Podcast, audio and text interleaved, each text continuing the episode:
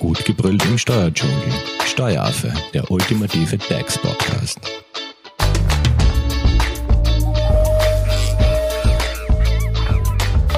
Hallo und herzlich willkommen beim Steueraffen. Es ist wieder soweit. Es geht um das Thema Förderungen, weil Arbeitgeberinnen und Arbeitgeber sowie Einzelunternehmerinnen und Einzelunternehmer ähm, erhalten ja finanziell eine Vielzahl an Förderungen. Und welche Förderungen es konkret auf der Mitarbeiterebene gibt, das wird uns in der heutigen Podcast-Folge unsere Expertin verraten. Zu Gast im Studio ist Magister Jessica Garmani-Hofer von der Hofer Leitinger Steuerberatung. Hallo Jessica. Hallo Simone. Wie ist jetzt eigentlich der Stand äh, bei den Corona-Förderungen? Was gibt's da? Gibt es irgendwas, was man sich noch an Geld holen kann? Ja, jedenfalls. Es hat ja jetzt ähm, die populärste Förderung, so geht's einmal mit der Kurzarbeit, hat ja die Phase 4 eigentlich mit 30. Juni geendet und man hat sich aber jetzt auf eine Corona-Kurzarbeitsphase 5 geeinigt. Die gilt jetzt von 1.7.2021 äh, bis 30.06.2022 und kann von Unternehmen eben für höchstens sechs Monate in Anspruch genommen werden. Da gibt es ein paar Unterschiede, sage ich jetzt einmal, natürlich wieder zur Phase 4. Äh, einer der wichtigsten ist sicher, dass die äh, Beihilfe reduziert worden ist um 15 Prozent und grundsätzlich jetzt eben 85 Prozent beträgt außer bei den besonders betroffenen Betrieben. Das sind solche, die mehr als 50 Prozent Umsatzrückgang im dritten Quartal 2020 ähm, haben gegenüber eben dem Quartal 2019. Die erhalten bis Ende des Jahres noch die äh, höhere Förderung, also die plus 15 Prozent. Und auch wichtig ist, dass Betriebe, die jetzt neu in die Kurzarbeit sozusagen wollen, unbedingt vorab äh, mit dem AMS in Kontakt treten, äh, sollten, äh, weil da ein dreiwöchiges Beratungsverfahren zu absolvieren ist. Und die Mindestarbeitszeit hat sich auch geändert und die beträgt jetzt zwischen 50 und 30 Prozent, wobei es aber auch Ausnahmen davon gibt. Also Ausnahmen mit äh, bis zu 10 Prozent oder genau. 90 Prozent. Mhm. Ähm, Gibt es da irgendwelche Fristen, die man beachten sollte? Ja, unbedingt. Und zwar ist es so, dass derzeit die Kurzarbeitsphase 5 noch gar nicht beantragt werden kann. Das ist voraussichtlich ab 19. Juli möglich und dann natürlich rückwirkend mit 1. Juli.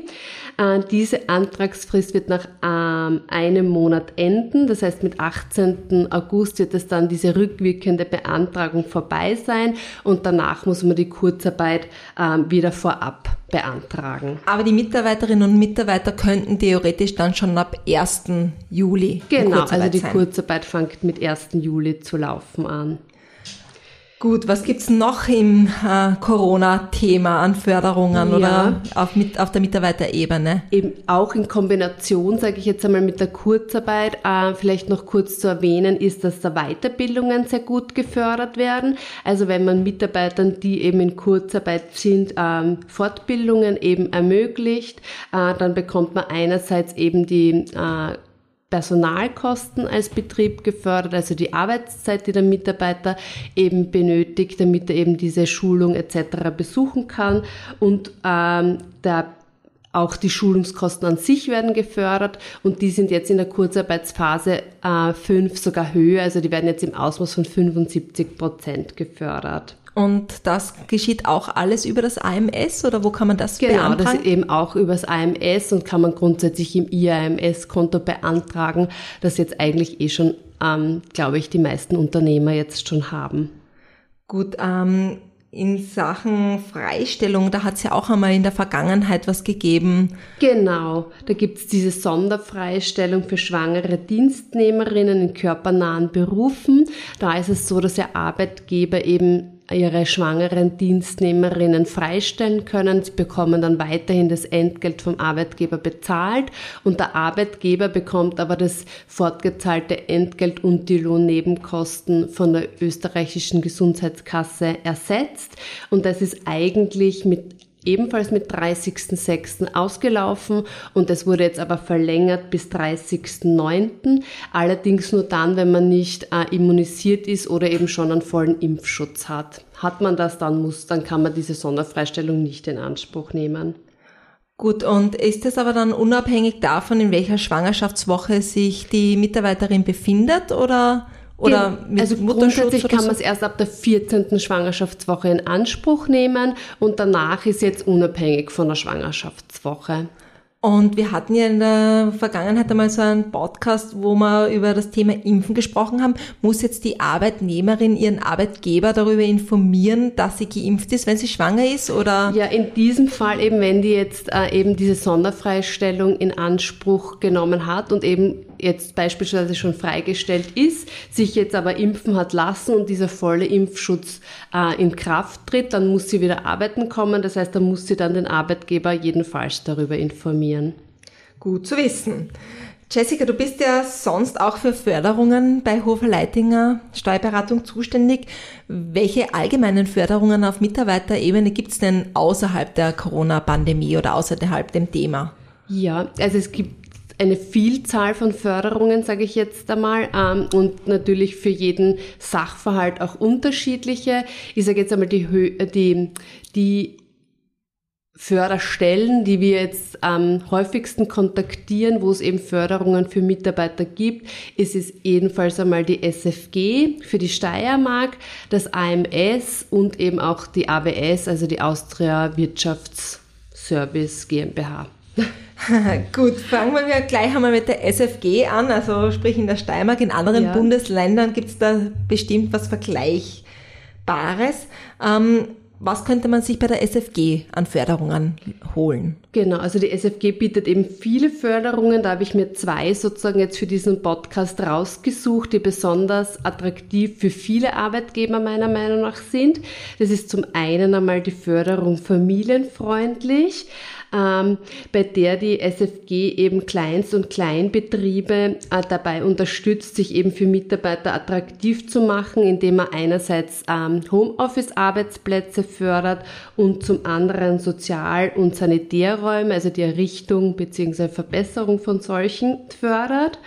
Ähm, da ist es so, dass bei den ähm, Homeoffice-Arbeitsplätzen Investitionen gefördert werden in Hard- und Software ähm, und auch die Inbetriebnahme und die EDV-technische Wartung im ersten Jahr. Wichtig ist, dass die Kosten mindestens 2000 Euro betragen müssen, maximal 50.000 Euro pro Unternehmen und maximal 5000 Euro pro Telearbeitsplatz. Und wenn man eben die, För äh, die Fördervoraussetzungen erfüllt, bekommt man da 70 Prozent eben der Investitionen ersetzt. Also wirklich eine wahnsinnig hohe Förderung. Ja, Wahnsinn, ja. Das genau. sollte man sich nicht entgehen lassen. Gibt es da auch genau. irgendeine maximale Höhe? Genau, die ergibt sich eben dann aus diesen maximal 50.000 Euro pro Unternehmen, von denen kosten eben wieder 70 Prozent, also maximal können eben 35.000 Euro, sage ich jetzt einmal, oder werden 35.000 Euro ausgeschüttet. Fein. Und bei den Sozial- und Sanitärräumen gibt es da auch irgendwelche konkreten ja. Werte oder Förderungssätze? Genau, also gefördert werden einmal eben die Errichtung und der Umbau von Sozialflächen und Räumen, eben Pausen- und Aufenthaltsräume oder D-Küchen aber eben auch ähm, die Errichtung von getrennten Sanitäranlagen für beide Geschlechter.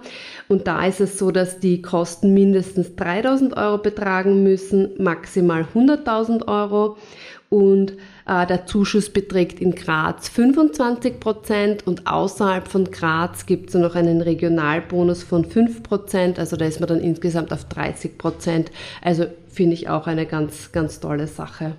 Gut, und du hast gesagt, bei der SFG hast du zwei Förderungen herausgesucht. Also wir haben jetzt einmal familienfreundlich. Was wäre die nächste Förderung, die ja, noch attraktiv wäre? Das ist die Förderung Erfolgskurs, die wir eben für unsere Klienten auch schon sehr häufig beantragt haben. Da geht es wieder um das Thema Weiterbildung, Fortbildung, wo die SFG eben äh, einfach Weiterbildungsmaßnahmen fördert im Bereich der Digitalisierung und der Internationalisierung. Und da werden auch größere äh, Betriebe gefördert, das heißt mittlere äh, Unternehmen eben in der Steiermark, die eben Weiterbildungsmaßnahmen für ihre Mitarbeiter oder ihre Lehrlinge eben ergreifen, aber auch Weiterbildungen für die Unternehmer selbst werden da gefördert mit der Erfolgskursförderung. Also nicht nur für die Mitarbeiter, sondern auch auf Chefebene. Genau. Und eben wichtig ist eben, dass die Weiterbildung eben einen der Bereiche Digitalisierung oder eben Internationalisierung betrifft, wo man bei, man bei der Digitalisierung dazu sagen muss, dass es da auch von der AWS derzeit eine Förderung gibt und bekommt man eben diese AWS-Förderung, kriegt man von der SFG eben keine Förderung. Die Internationalisierungsförderung zum Beispiel eben für Kurse im Bereich von Fremdsprachen oder Projektmanagement, Marketing, Vertrieb, die ist aber eben, sage ich jetzt einmal, voll aufrecht Staatsrecht und gefördert werden da 50 Prozent der Projektkosten und maximal 2500 Euro bekommt man da eben pro Kurs. Ja, das ist fein. Das sollte man sich auf alle Fälle nicht entgehen lassen.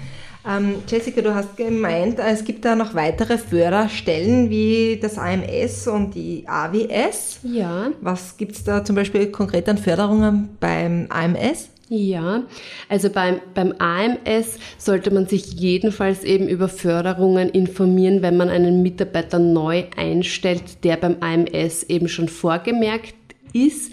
Da gibt es dann die sogenannte Eingliederungsbeihilfe.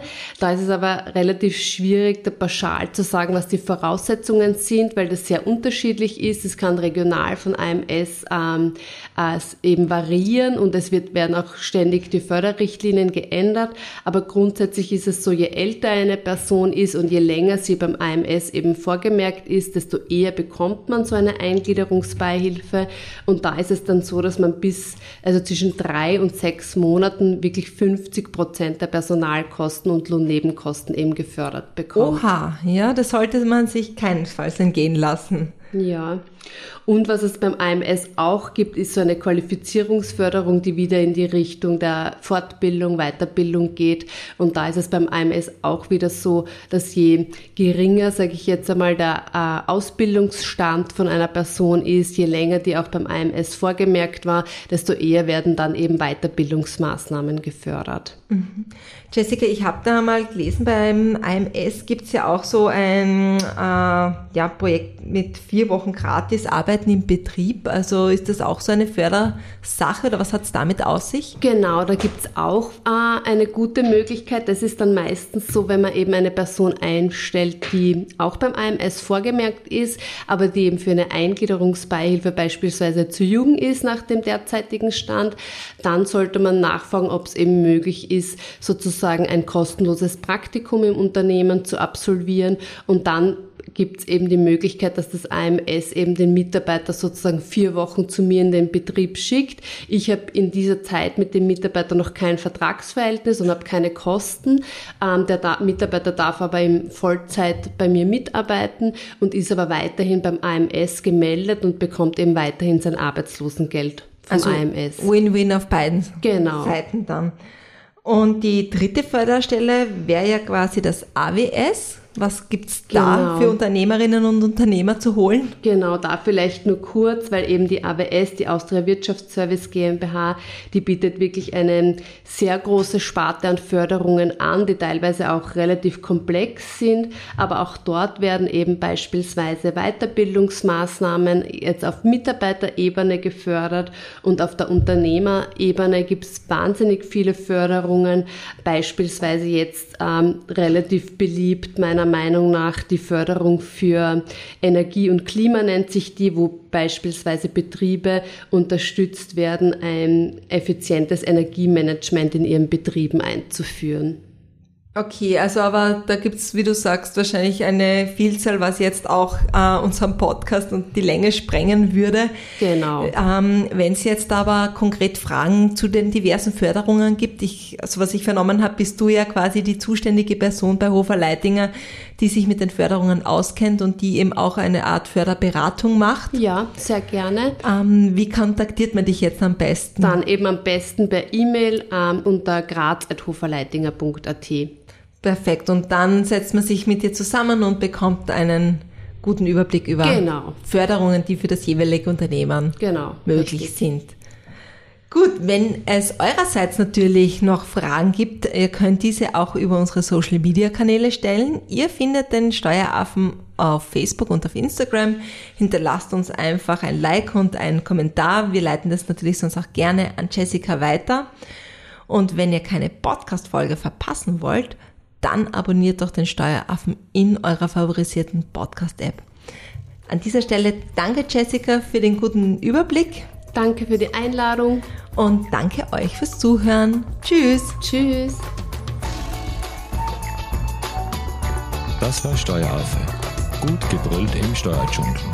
Jetzt abonnieren auf iTunes, Soundcloud und Spotify. Ihr wollt noch mehr zum Thema Steuern wissen? Dann geht auf www.steueraffe.at.